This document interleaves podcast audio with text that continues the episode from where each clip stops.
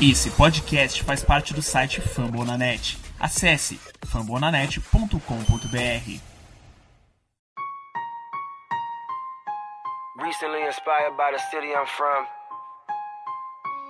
and all that we've been through just makes me realize that there's nothing that can stop us from being champions. I dedicate this song to Ray Lewis, Baltimore Ravens, and my whole city. Came from the bottom, great to be a champ. Did it on our own, nobody gave us a chance. No matter the odds, keep God in the circle. Now every time it rains, we turn the whole world purple, baby. Purple. Estamos começando mais um episódio da Casa do Corvo e aparentemente as coisas estão voltando à normalidade. Ou não, depende do ponto de vista desse jogo. Eu sou o Cleverton Linhares e estou aqui com o Giba Pérez. Boa tarde, Giba. Bom dia, boa tarde, boa noite para todo mundo que está ouvindo. Sempre um prazer estar por aqui. A Casa do Corvo, a nossa casa, para falar do Baltimore Ravens. A gente adora fazer isso aqui. Estamos muito felizes, apesar do time estar me irritando um pouco ainda. Saudade de quando a gente gravava isso aqui, era só vitórias, era só festa, era só animação. Mas é isso aí. 31 Baltimore Ravens, 17 Washington. Não foi assim a vitória das mais lindas de se ver, apesar da, do, do placar bem elástico. A gente vai falar um pouco do que aconteceu desse jogo, alguns pormenores, alguns detalhes que deixaram a gente ainda com o pé atrás desse time depois dos recados, tá bom? Hoje a gente tá um pouquinho mais animadinho, pode fazer recado. Bora lá.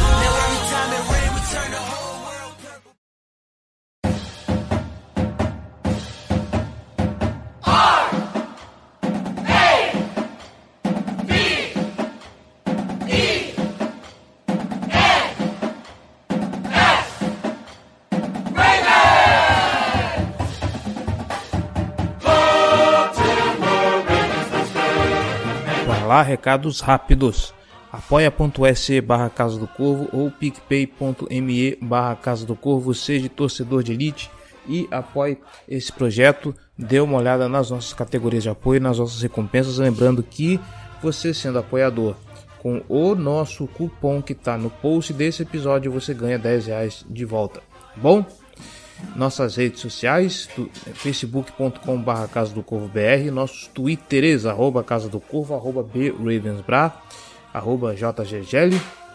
Não se esqueça também, as nossas jerseys da Casa do Corvo estão à venda em storendzz.com. Você que quer fazer parte dessa torcida de elite, vai lá e adquira a sua.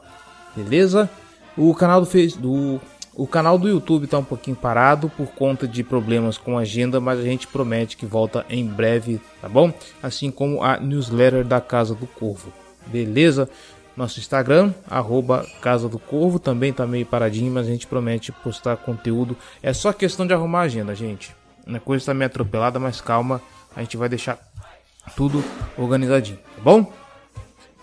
Elogios, sugestões, dúvidas ou críticas, casa do corvo gmail.com. A gente quer ouvir o seu feedback.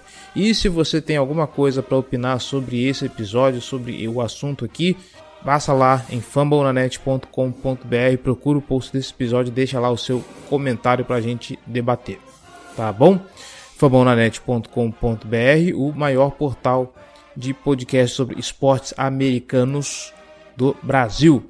Tem o Famblinho toda quinta-feira, tem o Noaro para falar de NBA, tem o Rebatida para falar de MLB, tem o Icecast para falar de NHL, tem o Esportismo para fazer aquele geralzão sobre as, as ligas de esportes dos Estados Unidos. E é claro, diversos podcasts sobre franquias de NFL, NBA, MLB, NHL, o que você quiser, tá bom? Então conteúdo para você não falta. Falando em conteúdo, se você não puder apoiar a gente financeiramente, a gente te pede um favor. Nós estamos nas principais plataformas de podcast internet afora, então se você escuta pelo Spotify, segue a gente lá, tá bom? Se você escuta pelo iTunes, vai lá na loja, procura a Casa do Corvo e deixe sua avaliação, deixe suas estrelinhas e deixe seu comentário para que a gente possa ganhar relevância dentro da loja e assim alcançar mais pessoas, tá bom? É isso aí, vamos acelerar que tem preview, tem pós-jogo e é isso aí.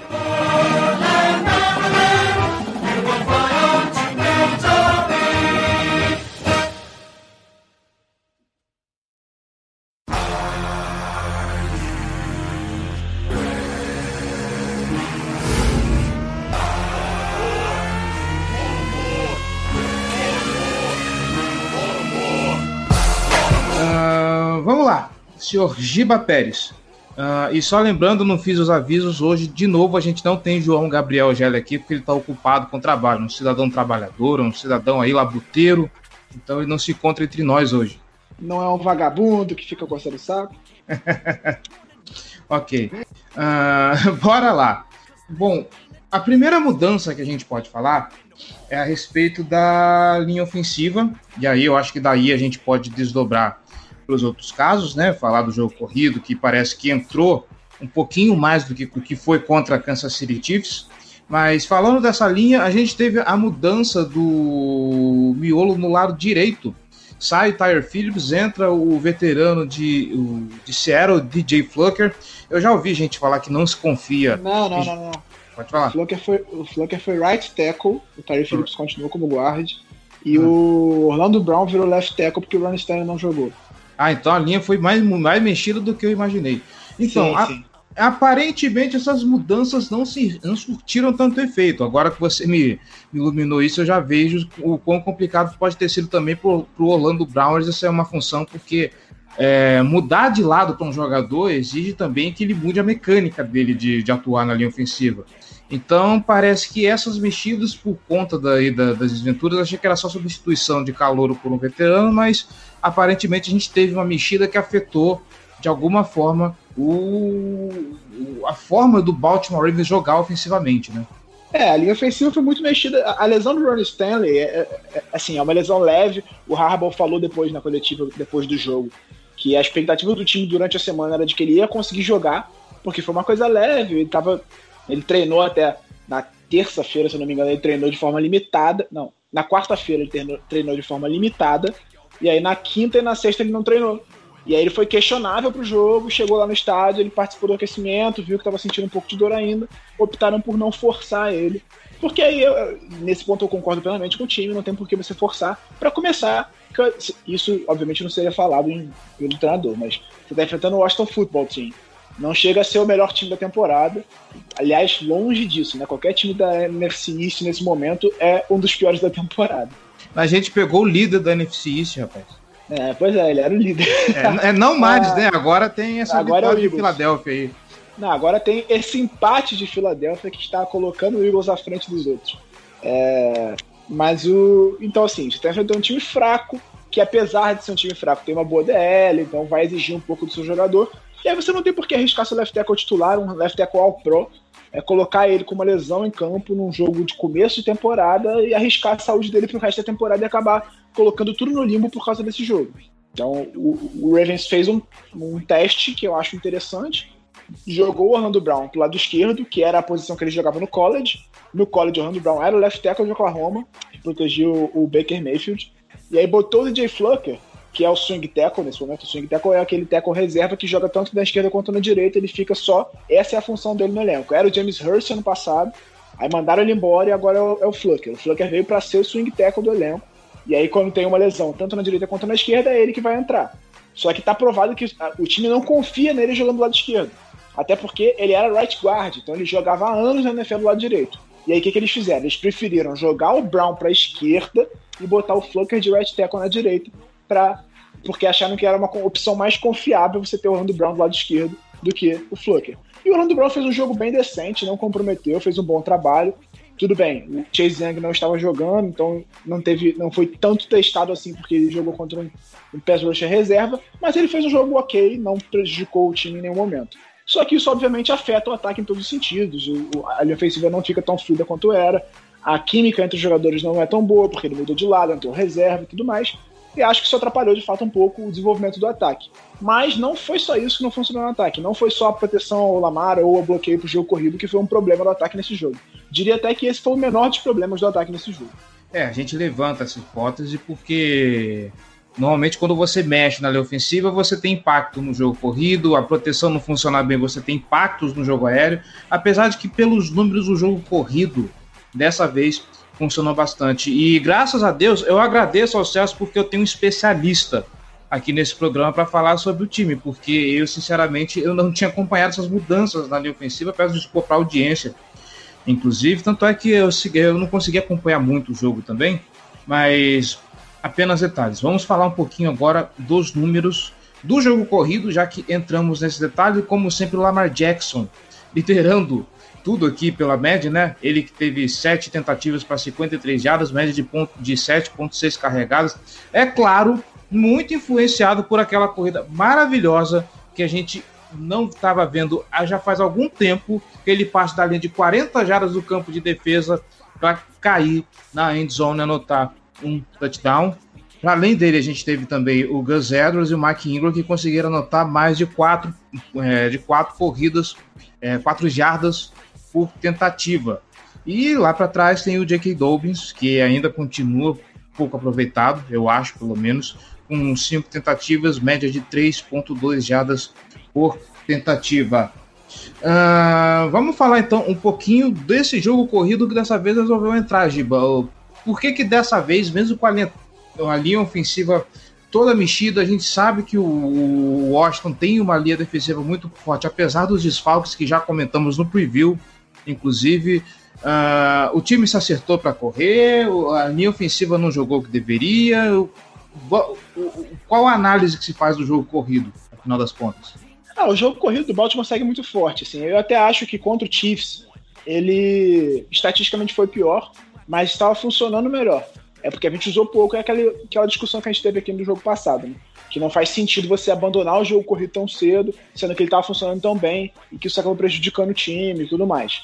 Nesse jogo, como a gente passou o tempo todo à frente do placar, o Roman fez o que ele faz sempre, que é estabelecer um jogo corrido muito forte, dominar, gastar relógio, cansar a defesa adversária e controlar a vantagem no placar.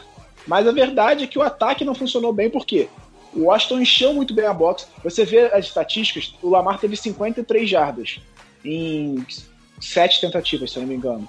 Dessas 53 jardas, 50 foram naquele touchdown. Ou seja, ele teve seis corridas para 3 jardas no jogo. O Washington focou demais em parar o jogo corrido, encheu a box para conter as corridas e estava funcionando. E só que isso fazia com que o Washington abrisse espaço no fundo do campo para a gente passar. Só que o Lamar errou muitos passos nesse jogo.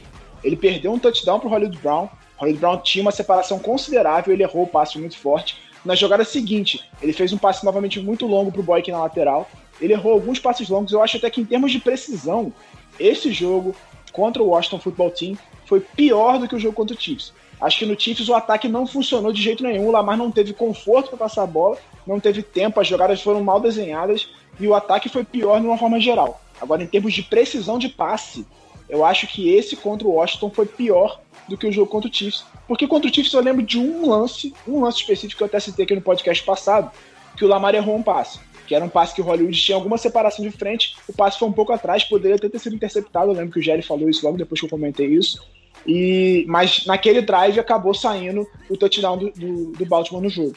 Então, eu não lembro de muitos lances em que ele tenha errado passes naquele, naquele confronto. Eu acho que foi um problema de funcionamento do ataque de uma forma geral e também um problema da defesa que não conseguia conter o ataque do Chiefs.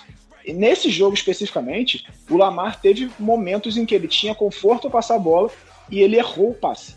Ele deu o passe mais forte do que devia. Então, a conexão dele com os wide receivers não está funcionando, os passes longos não estão saindo. Acho que a, o ataque em si parece que não está engrenando. É, é, quando a gente fala, porra, o time não está bem, aí você olha o placar 31 a 17, todo mundo fala, pô, tá cornetando, não sei o quê assim, é um bom sinal o fato do time tá conseguindo placares confortáveis e vitórias tranquilas, apesar de não estar tá jogando bem. Só que você precisa considerar os adversários também. A gente pegou o Cleveland Browns na primeira rodada, que era o primeiro jogo com um novo técnico, sem ter feito pré-temporada nem nada. Na segunda rodada, a gente pegou Houston, que tá 0-4 na temporada e acabou de demitir o treinador. Aí na terceira rodada, a gente tomou uma coça do, do Chiefs, ah, é o melhor time da NFL? É o melhor time da NFL. Mas em tese, a gente é o segundo melhor time da NFL. A gente devia, no mínimo, jogar de igual para igual. Que não foi o que aconteceu. A gente apanhou feio. E agora a gente pegou o Washington, que também não é nada demais, tá 1-3 na temporada, e ganhou com tranquilidade também. Mas é aquilo. É obrigação ganhar desse time com tranquilidade. Se você é um time que, em tese, tá brigando por Super Bowl, você tem ganhado o Washington sem sustos. Foi o que aconteceu, beleza. Mas pode, esse time pode mais. A gente só cobra porque a gente sabe que pode mais. Se fosse aquele Ravens do Flaco ganhando de 31 a 17 do Washington, a gente ia estar tá soltando foguete aqui. Só que não é o caso. É, e lembrando que se a gente pegar o calendário do Baltimore Ravens, é, considerando os adversários que a gente tem em vista, uh, talvez o pior já tenha passado, que é o Kansas City Chiefs. Ah, ok, tem dois jogos contra Pittsburgh, é, tem um Cleveland Browns que já vai vir mais experiente, mais calejado, mais preparado, é um Cleveland Browns que parece que está mostrando sinais de evolução. Finalmente, é capaz que chova essa semana. Uh, tem o New England Patriots que, apesar dos pesares, é um jogo para mim que, que é vencível, mas não adianta a gente olhar para um calendário fácil e pensar que já, tá, já, já ganhou, é oba-oba e não sei o quê. Lembrando, a gente só. É, para esse ano tem um time apenas de folga na, na pós-temporada e não adianta você ir para pós-temporada ganhando de adversários fáceis mostrando um jogo medíocre. E aqui, por favor, medíocre é no sentido de mediano, tá? Não tô falando também que o Baltimore Ravens estava numa tragédia, uma tragédia, mas se você acompanha se você acompanhou o jogo contra os Chiefs e, acompanhou o jogo contra o Washington, a gente percebe que o, ataque do Baltimore Ravens ele tá medíocre. Eu já vi jogos melhores, inclusive, na, na temporada passada. E obrigado por você ter lembrado desse fator de que o, o, que, o que inflou os números do Lamar Jackson como corredor aqui foi justamente esse TD, de, esse touchdown de 50 jardas, porque se você tirar ele, a média despenca horrorosamente bem. Uh, tá na hora da gente começar, então, a questionar o, o, o, as chamadas do Greg, do Greg Roma ou ainda é muita cornetada? Isso fica mais por conta de uma falta de preparação do time? É, eu acho que, claro, a gente tem que questionar quando, quando ele faz, quando ele erra, a gente tem que questionar, mas nesse jogo especificamente, eu não, não acho que foi um problema de chamadas dele, acho que foi um problema de execução do time. Principalmente o Lamar, para mim, executou mal os passes, Acho que não tivemos drops essa semana, então não dá para botar na conta dos wide receivers. Acho que o problema nesse jogo especificamente foi um jogo ruim do Lamar passando a bola, e aí, claro, vai acontecer, acontece com qualquer um, todo mundo tem dias ruins. Acho que esse jogo foi pior. Esse jogo me preocupou mais em relação ao Lamar do que o jogo passado contra o Chiefs, que ele fez um jogo ruim, mas ele teve muito eu dou muito desconto pra ele naquele jogo porque ele foi pressionado o tempo todo, tomou, tomou porrada de tudo quanto é lado, os wide receivers não seguravam a bola, o ataque, as chamadas foram ruins, o ataque não funcionou. E aí eu tiro muito, eu desconto muito da responsabilidade naquele jogo. Acho que ele fez um jogo ruim, mas foi mais um, um jogo coletivamente ruim. O time inteiro jogou mal, tanto no ataque quanto na defesa. Esse jogo especificamente eu já acho que é diferente. Acho que o ataque não, não teve tantos problemas quanto no jogo passado, mas o Lamar não estava num bom dia entendeu? Acho que é mais isso. Mas a, o aproveitamento na red zone, por exemplo, piorou bastante em relação à temporada passada. Tudo bem que na, na temporada passada foi um, um, aproveitamento fora da curva em termos de é, a, é, porcentagem de touchdown. Ele teve 9,1 touchdowns por, por cento de, de, de touchdowns na, na, temporada. Isso é um absurdo, assim, um absurdo. Então, não dá para repetir aquilo. Só que, é, e aí eu vou voltar lá no draft, quando a gente falou que, beleza, você pegou os melhores jogadores disponíveis, mas você não melhorou o time, e fala novamente. Você pegar o Patrick Quinn, não vou nem falar do Patrick Quinn, do Patrick Quinn eu vou falar quando eu falo de defesa, mas você pegar o J.K. Dobbins na segunda rodada, você tinha jogadores de tão, tão boa qualidade quanto ele ali, que teriam um impacto maior no time do que ele. Você vê, estamos na quarta semana, e qual foi o impacto do Dobbins no time? Tirando aqueles dois touchdowns na primeira semana, ele não fez nada. Por quê? Você tem o Mark Ingram, você tem Gus Edwards, você tem o Lamar correndo com a bola, você não precisa melhorar esse ataque corrido. Ah, o Ingram não tá tão bem quanto na temporada passada, o Dobbins pode contribuir? Pode, mas qual, o quão isso melhorou o time? Você vê um ataque muito melhor do que na temporada passada? Você vê um ataque com apresentando coisas melhores do que na temporada passada? É isso que eu, é isso que eu falo quando você precisa pensar no valor posicional. O melhor jogador disponível, ele é influenciado por diversos fatores. O encaixe no seu time, o, o, seu plano de jogo, é, as qualidades do seu elenco, é, a qualidade do cara em campo. Porque se você tem, é, digamos que você tenha o Kansas City Chiefs, tem o Patrick Mahomes quarterback, aí chega na décima, na décima, sei lá, trigésima segunda escolha ele campeão, só que o melhor quarterback do, do draft está disponível na trigésima segunda escolha. Ele vai pegar um quarterback? Óbvio que não, não vai pegar. Então, tudo isso influencia no melhor jogador disponível. Você precisa pensar no valor posicional da posição dele, você precisa pensar nas carências do seu elenco, você precisa pensar se tem um, algum jogador de mais ou menos o mesmo nível que vai impactar mais no seu jogo do que aquele. Então, tudo isso precisa ser pensado. E aí eu acho que quando você escolhe um running back na segunda rodada, tendo o melhor jogo corrido da história da NFL, tendo um, um, um running back reserva que correu para 700 jardas, e quando você perdeu no, no, no playoff, você sequer usou ele quase. É, e aí você vai lá na segunda rodada e escolhe um running back, você não está pensando como um time que quer ser campeão, você está escolhendo como um time que está em reformulação, que está pensando no futuro, não está pensando no agora. Então, e, é, e aí eu, quando eu, quando eu cornetei a, a escolha, falavam que eu estava exagerando, que eu estava sendo crítico demais, que o Dobbins é muito bom. Eu não tenho dúvida de que o Dobbins é muito bom, mas o impacto dele no elenco e no jogo do Baltimore é ínfimo, porque não a gente não precisava melhorar o jogo terrestre. E é o que a gente falou, inclusive, no, no podcast pós-draft, né? O, o J.K. Dobbins, na atual circunstância, para o Baltimore Ravens é um luxo, sabe? E o que mais incomoda é porque esses luxos prejudicam justamente a janela que o Baltimore Ravens tem para poder garantir um título de Super Bowl. O Lamar ele está no terceiro ano de contrato, daqui a pouco ele está indo aí para o quinto ano, o contrato dele vai inflar, então a oportunidade que se tem para investir de verdade no time, e a gente sempre martelou de que o time precisava melhorar o pass rush, precisava de mais solidez, tanto na linha ofensiva quanto no corpo de wide receivers. Você não precisava mexer no corpo de running backs, você não precisava draftar running back. Draftou, ok.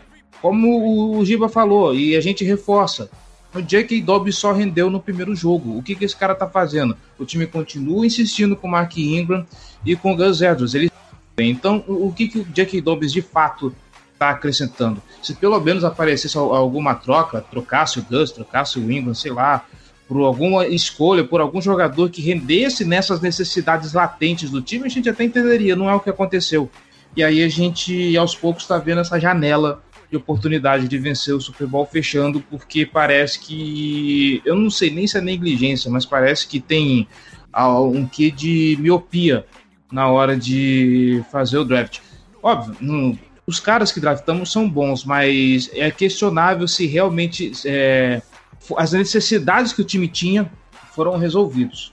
É, uh... eu, eu, assim, novamente falando, ainda falando do Dobbins, acho que ele é o futuro do, do time em termos de, de, running back. Ele vai ser o titular ou até o final da temporada ou na próxima temporada. Só que é, é o que volto a repetir. O quão isso vai melhorar o time? Você acha que o time vai ser muito melhor com o Dobbins de titular do que está sendo, do que foi na temporada passada? acho que não muda nada. E quando você não muda, quando você fica estagnado na NFL, você é superado. Porque se, se, se o Baltimore entrar nessa temporada pensando em fazer o mesmo que fez temporada passada, esquece. Porque não vai funcionar do mesmo jeito que funcionou na temporada passada. Temporada passada funcionou muito bem, o ataque fluiu maravilhosamente bem. Mas exatamente por isso, esse ano vai estar todo mundo preparado para aquilo. Todo mundo sabe o que o Baltimore faz, faz bem e estudou formas de parar isso. Não à toa a gente está sofrendo nesse começo de temporada. Agora, falando em termos de calendário, acho que o nosso calendário ele tá, ele acabou se moldando de uma forma muito favorável para a gente, porque nós tivemos é, um começo de temporada com times fracos, tirando o Chiefs, que foi de fato o nosso teste real nesse começo e que mostrou pra gente, não, não tá bom. A gente precisa melhorar nisso, nisso, nisso, nisso, nisso. E aí a gente vai ter mais. A gente teve dois jogos contra times é, um em reforma que tem talento, mas que está começando um, um, um, sistema, começando um processo que naturalmente estava sofrendo no começo, mas está melhorando. Um outro time fraco, que, tá, que acabou de demitir o treinador, aí pegou o Chiefs, viu que, meu irmão, não é bem assim, a gente não está tão bem quanto a gente pensava, a gente precisa melhorar em muita coisa. Aí pegou uma sequência agora com mais três times que estão muito mal. Você tem o Washington, que a gente ganhou, vai pegar o Bengals agora, que o, a gente fala sempre que o Burrow está fazendo um excelente começo de carreira, mas ainda é um calouro, é um time que foi a primeira escolha do draft do ano passado e isso não é à toa. O time é fraco. Melhorou? Melhorou, mas ainda é fraco e precisa melhorar. O foco do Bengals esse ano não é playoff, amigo. O foco do Bengals agora é construir em torno do Burrow e desenvolver ele. Então, tem que ganhar esse jogo também com tranquilidade. Aí vai pegar na sequência a Filadélfia, que tá uma draga também, tá sofrendo a beça sem recebedores, com a linha ofensiva funcionando, funcionando horrorosamente, com o Carson Wentz jogando muito mal, e também tem que ganhar esse jogo se quiser pensar em playoff. E aí vem a bye week. E a bye week é a hora de consertar os problemas. Vai ter duas semanas para consertar os problemas, é, encontrar o melhor, o melhor jeito desse ataque funcionar, porque não tá bom ainda. E aí vai pegar o Pittsburgh Steelers, que vai ser o segundo grande teste da, da temporada até aqui. Então eu acho que o calendário se moldou de uma forma favorável pra gente, pra gente é, construir em torno do que a gente fez até agora. Só que para isso o time precisa de algumas mudanças. A gente falou muito aqui da participação do Duvernay e do Prochet, que esperava mais participação deles no ataque. Não foi o que a gente viu também. O Duvernay teve uma recepção, o Prochet nenhuma. Então, tá. falta pro ataque jardas depois da recepção. É, as, as, jogadas de passe precisam ser melhor desenhadas para que depois que o wide receiver receba a bola, ele consiga ganhar jardas. Isso não acontece no momento. Você pode ver um, um, jogo do Baltimore, os passes todos basicamente acabam logo depois que o wide receiver pega a bola. Ele pega a bola, já tem alguém em cima dele tacleando ele, ele é derrubado logo de cara. Ele não consegue ganhar jardas depois da recepção. Pra não dizer que não ganhou nenhuma nesse jogo, eu lembro daquele, do, logo no começo, o passe do Lamar pro, pro Marquise Brown, que deveria ter sido um touchdown, acabou virando um touchdown corrido depois, mas deveria ter sido um touchdown porque o Hollywood girou e conseguiu mergulhar pra zone, mas aí deram é, que ele foi derrubado na linha de uma jarda. Mas enfim, acho que o ataque, o ataque aéreo tá mal desenhado também. Não são só as chamadas, as jogadas são mal desenhadas. Você não vê uma jogada em que o, Baltimore faz um passe na screen, os bloqueios funcionam e o wide receiver dispara. Esse tipo de coisa não acontece no ataque de Baltimore porque eu acho que não tá bem. A comissão técnica não tá fazendo um bom trabalho no jogo aéreo por enquanto. É, esse lance de jardas após a recepção, olhando para o corpo de recebedores do Baltimore Ravens, eu acho que tem um pouco de característica também, né? O Marquise Brown, por exemplo, é o único que eu vejo que tem essa capacidade, por ele ser ágil, por ele. Ah, você tem, mais, mais você tem ele, você tem Duvernay, você tem Prochet, são caras rápidos e que em tese poderiam ganhar jardas depois da recepção. Só que eu acho que falta, falta isso mesmo, falta uma jogada de que você consiga isolar o cara para ele receber em condição de ganhar jardas depois. Faltam os bloqueios, uma jogada em que rotas se cruzam para ele sair sozinho e receber. Acho que falta, falta esse tipo de coisa no ataque de Baltimore. Falta usar mais motion no jogo de passe. O Baltimore é o time que mais usa motion para snap, que tem jogador se mexendo na linha antes do snap. Só que ele usa isso muito para corrida, para fazer bloqueios, para ganhar vantagem em bloqueios com terrenos e fullbacks. Ele não usa tanto com wide receivers para ganhar vantagem no release ou para fazer uma leitura de jogada. Então, é, é por isso que o ataque terrestre funciona muito bem, porque ele é muito bem desenhado, e o ataque aéreo não funciona tão bem, porque ele não é tão bem desenhado, não é a especialidade do Romo, e, e quem veio para fazer isso não está fazendo bem até agora. E para passar a régua no, sobre os receivers, e talvez para passar a régua no, no ataque, para a gente poder virar a página, Uh, falamos do, do Brown, o Mark Andrews não precisa falar, né? O cara que anotou dois, dois touchdowns nessa partida.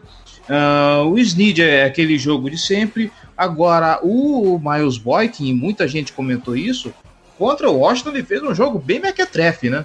Cara, eu lembro, a única participação relevante que eu lembro do Boykin nesse jogo foi no, no fake punch, o passe do Sam para ele, ele recebeu e conseguiu o first down.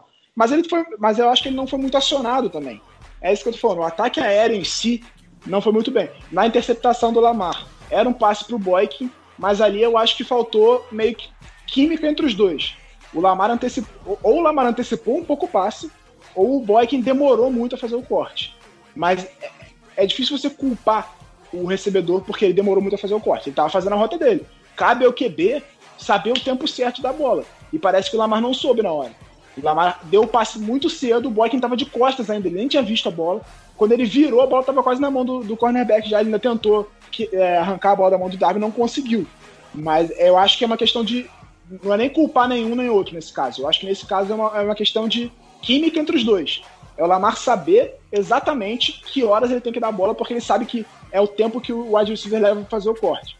Porque um, alguns são mais rápidos, outros são mais lentos. O Boykin é um wide receiver mais alto, então naturalmente ele demora um pouco mais para fazer a rota, porque ele é mais lento que o Hollywood, por exemplo. Então você tem que saber o tempo certo de dar a bola, e acho que o Lamar errou o tempo, errou a, a, a, a conexão não funcionou, porque o Lamar errou o tempo. Mas é, para mim, culpa dos dois nesse caso. O Boykin teve quatro passes na direção dele, essa interceptação, o passe errado do Lamar, ele tinha separação na lateral do campo, o Lamar errou o passe, a culpa não foi dele nesse ponto.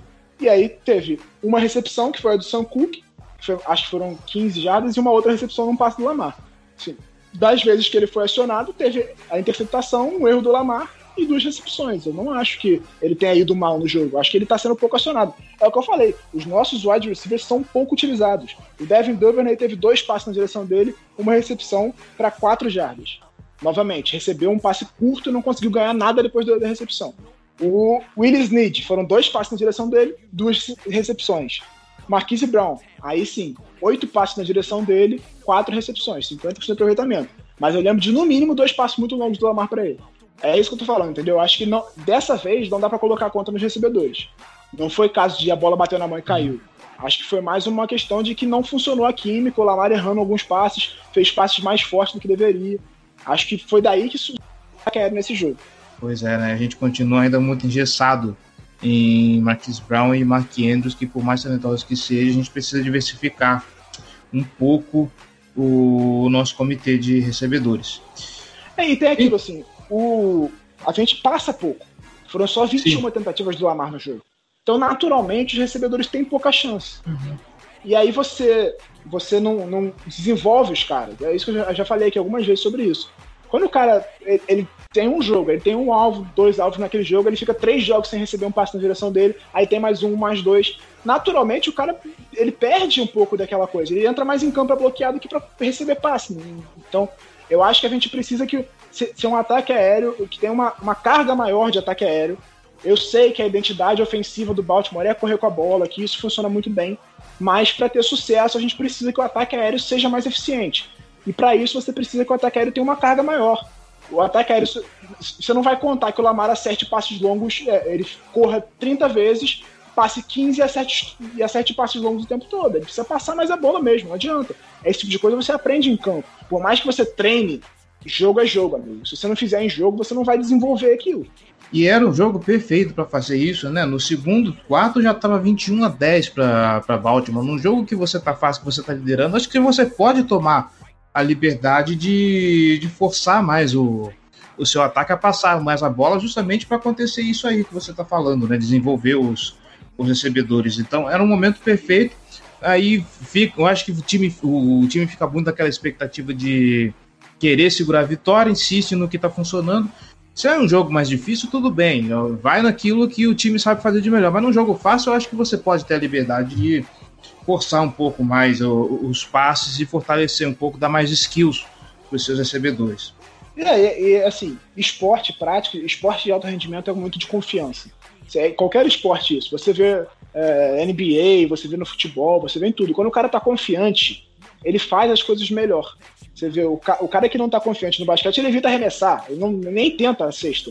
Ele passa pro lado, ou então bate para dentro e, e, faz a, a, a cravada, ou então vai pra bandeja para não arriscar. Ele não arremessa de três. É a mesma coisa no futebol americano. Se, o, se, o, se, você não dá confiança do seu quarterback passar a bola, ele não vai tentar o passe de 50 jardas, ele vai tentar o screen que vai ganhar duas e vambora. Corre com a bola, não arrisca tanto. Você tem que dar confiança. E aí vale pro recebedor e vale pro quarterback. O Lamar tem que ter a confiança de passar a bola e o wide receiver tem que ter a confiança da recepção também. Eu acho que falta um pouco disso, assim, dessa química do ataque aéreo funcionar melhor e do, da, da, comissão técnica trabalhar melhor esse ataque aéreo. Eu acho que o grande problema do time nesse momento é esse. Porque você vê os times. O próprio Hollywood falou isso na coletiva nessa, nessa quarta-feira.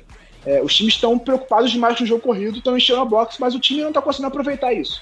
O Washington o tempo todo encheu a box para conter o jogo corrido, conseguiu. O Lamar não conseguia correr e o ataque aéreo não explodiu no fundo. Porque se o ataque aéreo começa a explodir no fundo, o time tem que se manter honesto, tem que preencher o fundo, porque senão ele vai começar a tomar a bola de fundo direto. E aí, quando, o ataque, quando a defesa ficar honesta, você vai ter espaço para correr tranquilamente pelo meio do campo. Mas não é o que está acontecendo. A gente fala, se o ataque aéreo do Baltimore se desenvolve com passes mais longos e para as laterais, esse ataque fica quase impossível de ser marcado, porque você tem um corpo de running backs muito bom, um QB que corre muito bem com a bola, e se ele começa a passar em profundidade, amigo, é desespero total. Só que por enquanto, isso não está acontecendo, tanto por culpa do Lamar, como por culpa da comissão técnica no desenvolvimento, na, na, no desenho das jogadas aéreas e no, nas chamadas de passe também. Espero que as coisas mudem depois da bye week.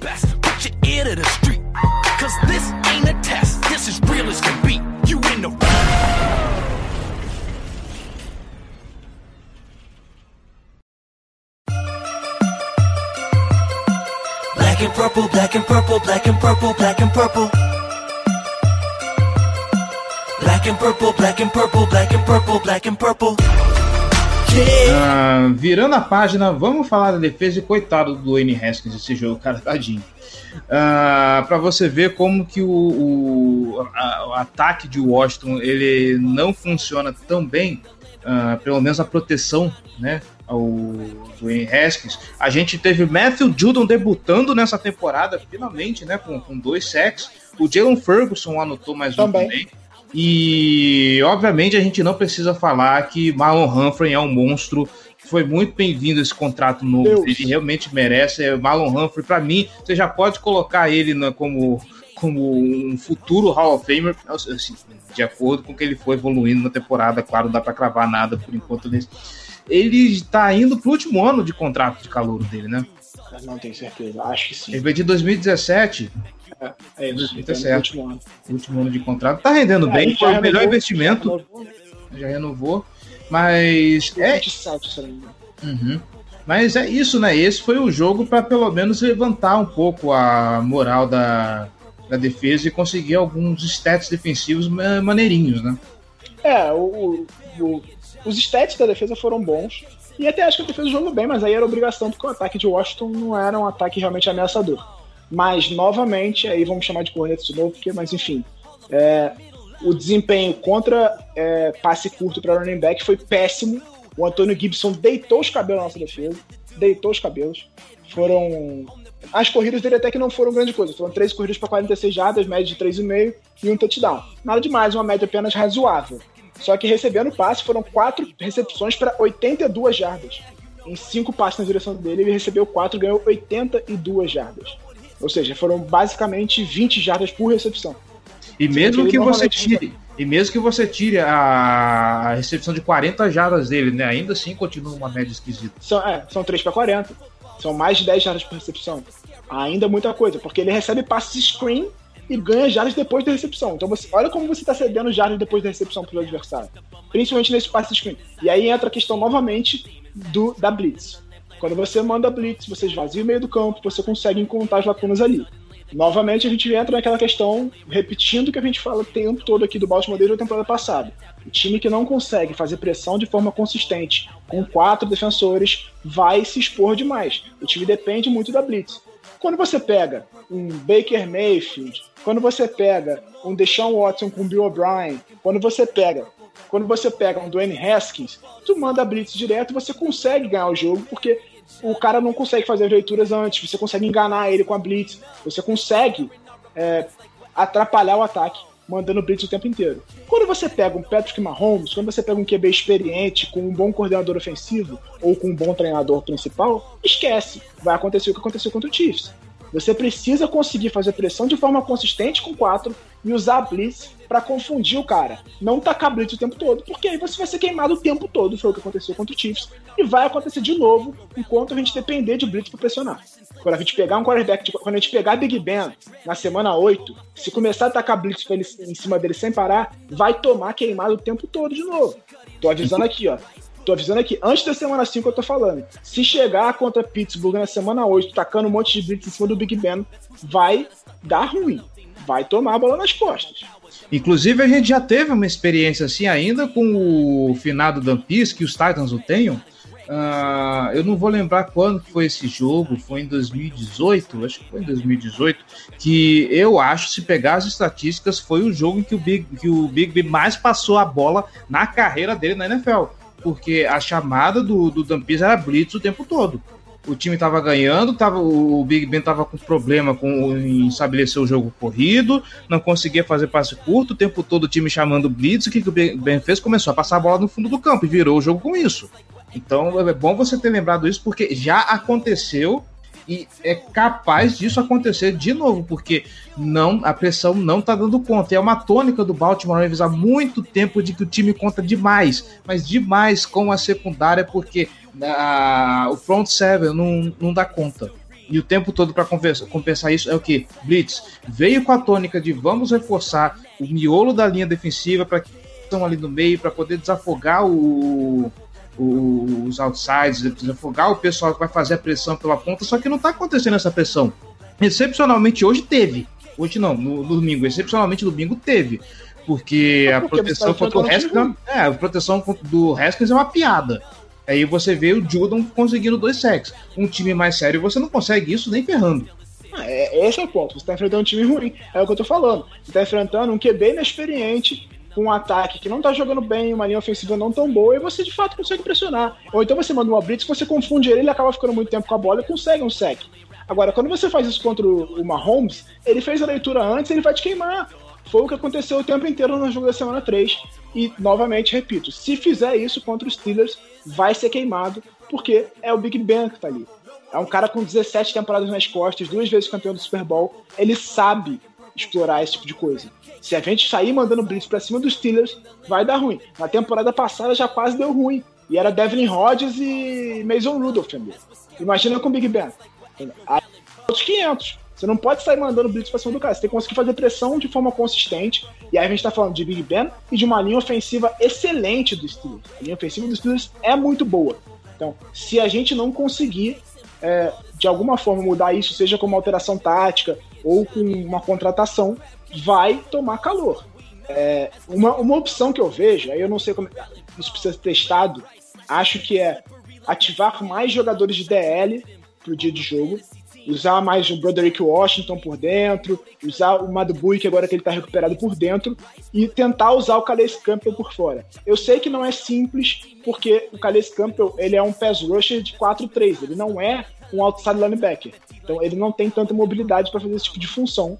Mas eu acho que se você usar mais ele para rush, desde dropar ele para cobertura, como já aconteceu essa temporada, o Calais Campbell dropando para cobertura contra o Cleveland Browns, se usar ele mais para rush, acho que pode funcionar. E aí você consegue botar o Judon numa, numa situação de versatilidade, de dropar como ele vem fazendo, ou de ir para atacar o QB. Acho que é uma coisa que pode ser testada e precisa ser mais utilizada, porque é, é, eu vejo que o Calais Campbell é o cara que tem mais condição de fazer pressão de forma consistente no QB nesse elenco. O Judon não faz isso, em tese é o principal pass rusher do time, ele não consegue fazer de forma consistente. Quando ele pega o left tackle adversário, ele não poucas vezes ele ganha, tanto que ele nem sofre tanta dobra assim. Os times não dobram marcação nele, e aí não abre lacuna pro Blitz, não abre lacuna para um cara ficar no um contra um e ganhar, porque você, tem, você não precisa dobrar em cima de ninguém, porque quando o cara de campo tá por dentro, você tem ajuda para conter ele. Você tem o center, você tem o teco e você consegue conter ele com mais facilidade porque você tá no meio da confusão ali. Se você bota ele por fora, ele consegue ganhar um contra um. E aí, aí o time precisa dobrar em cima dele. Precisa botar um, Tyrant para ajudar no bloqueio, precisa jogar o guarda pro lado e abrir um espaço pelo meio.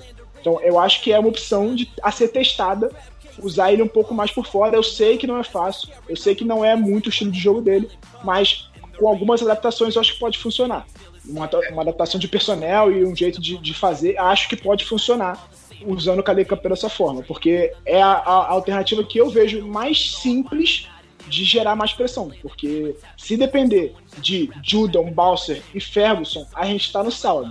É, e uma, um pensamento aqui, antes da gente encerrar e passar para o preview.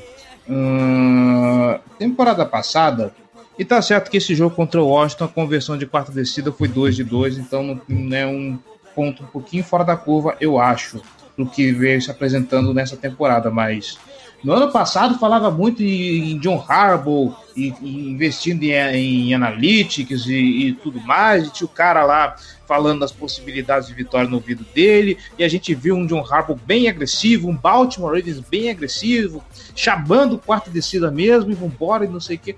Não parece que o John Harbaugh está um pouco mais murcho nesse sentido, no que diz respeito à agressividade do, do, do Baltimore Ravens, ou ainda, a gente ainda não viu oportunidades para ver um Baltimore Ravens tão agressivo assim?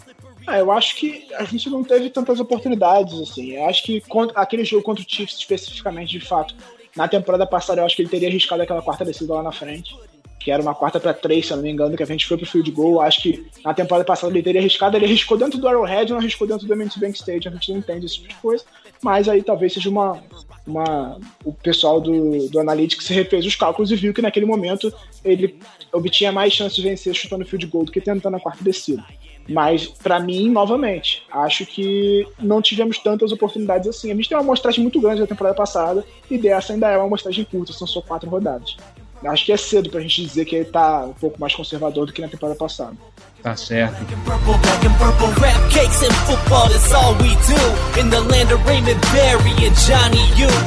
Crab cakes and football is what we know as we're scaring our opponents like we're Edgar Allan Poe.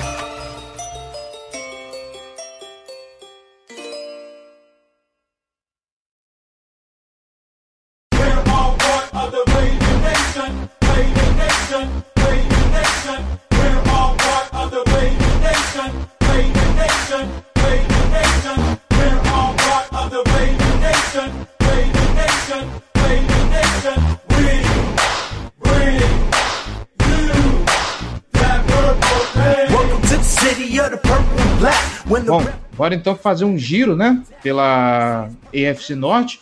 É, Pittsburgh Steelers e Tennessee Titans que virou o covidão da rodada, então não rolou. Esse jogo foi adiado para semana 7, é isso? É. E aí nossa, ba nossa bye passou da semana 8 para semana 7, nosso jogo contra os Steelers passou para semana 8. Tá certo. Uh, vamos lá. O Cleveland Browns.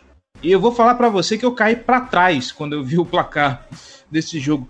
49 a 38 contra o Dallas Cowboys. Eu sei que uh, os times da, da, da, da NFC não estão essa Coca-Cola toda, mas puta merda. Que jogo foi esse, gente? A defesa do Cowboys está inacreditavelmente ruim.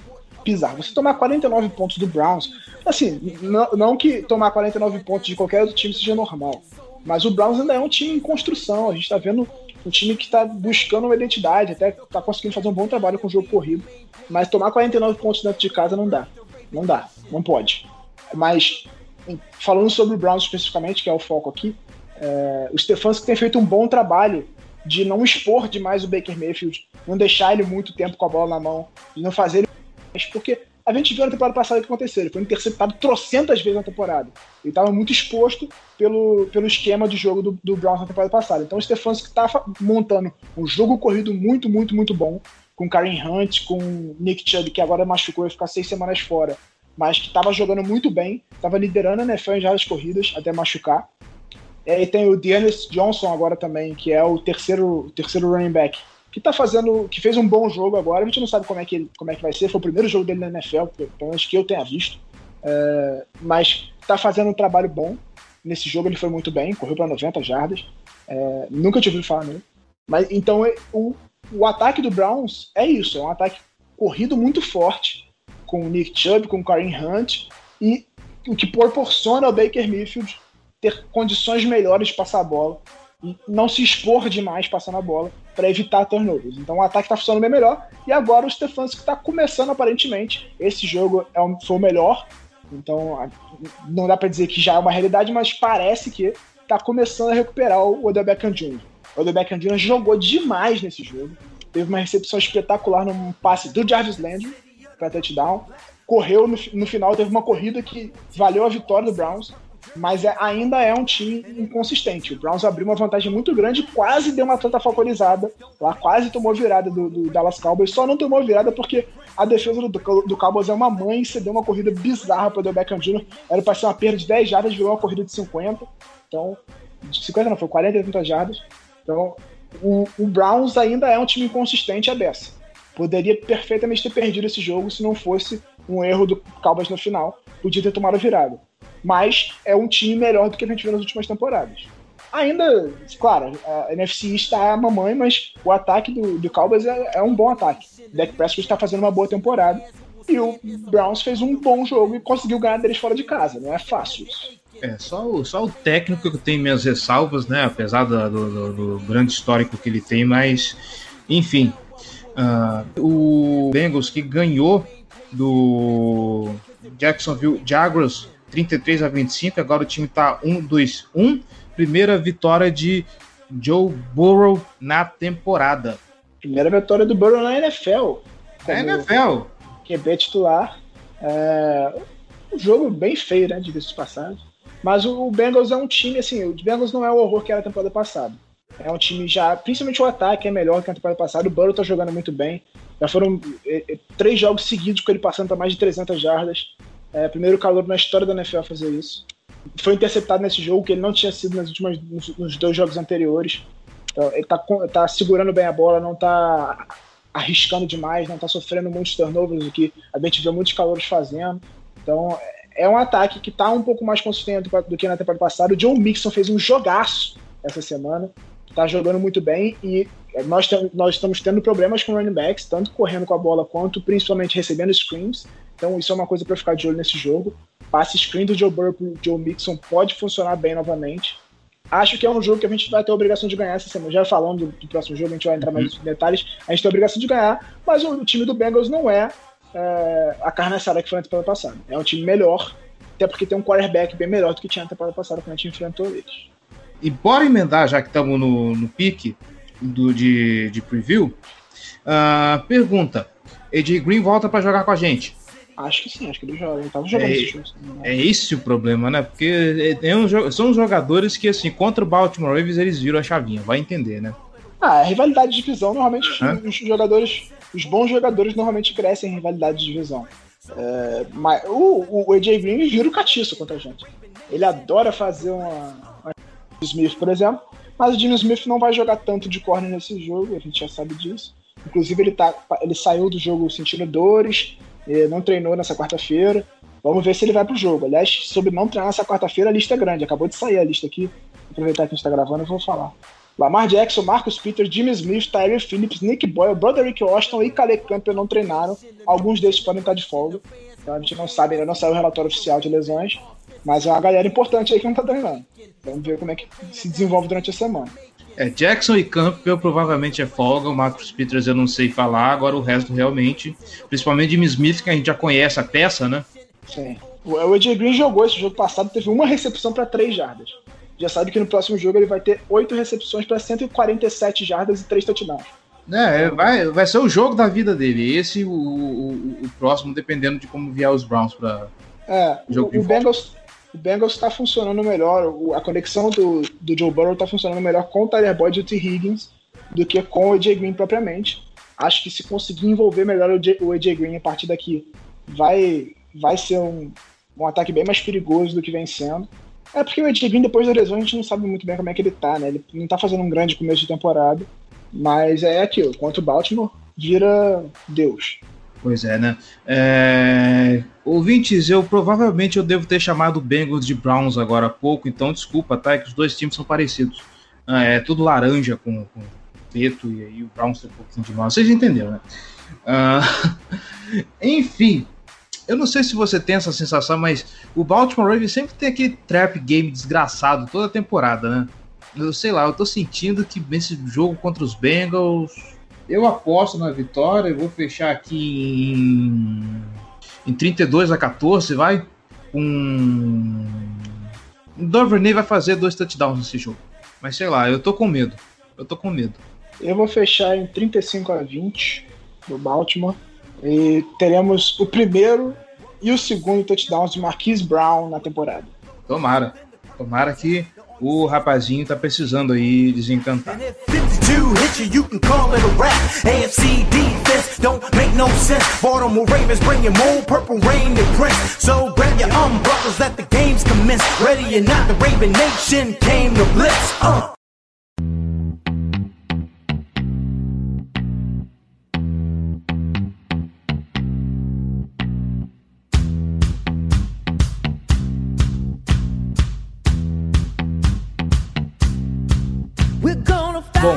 Eu acho que é isso, né? Fize- fa- falamos tudo que tinha para falar sobre o Washington, falamos o que tinha para falar sobre o jogo contra os Bengals, e eu espero carinhosamente que eu esteja redondamente errado sobre ter medo a respeito desse jogo. E até porque é importante que a gente mantenha as vitórias, porque né, o Pittsburgh está vindo aí para mostrar que ele pode ameaçar a nossa soberania na AFC Norte.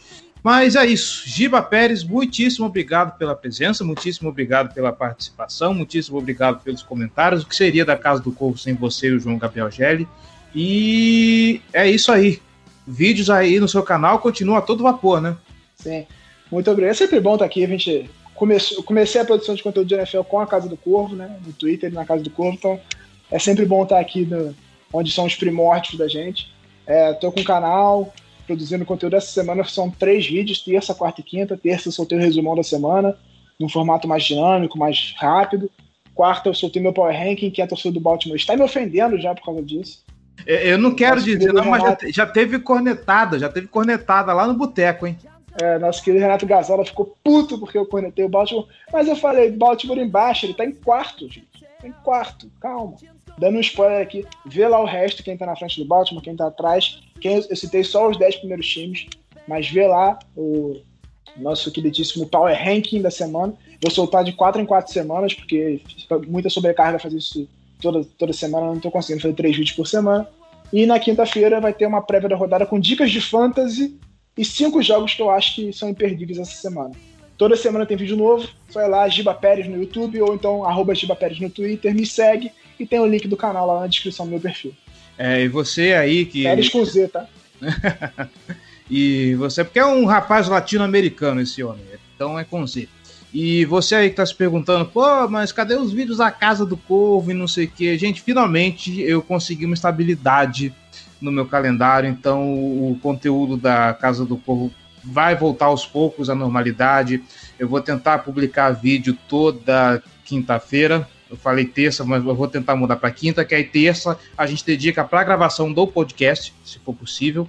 E então a gente vai tentar realocar os vídeos para quinta. Vamos tentar aumentar a quantidade de textos. Não esqueci ah, do, do, do, newsletter do pessoal que é assinante, que é apoiador, tá? Eles vai voltar em breve. Mas é isso, prepare-se porque esse, esse projeto ainda vai alçar voos mais altos, tá bom? Muito obrigado pela audiência, muito obrigado pela paciência e voltamos semana que vem para falar de Baltimore Ravens e Cincinnati Bengals, se tudo der certo, com mais uma vitória, tá bom? Até mais!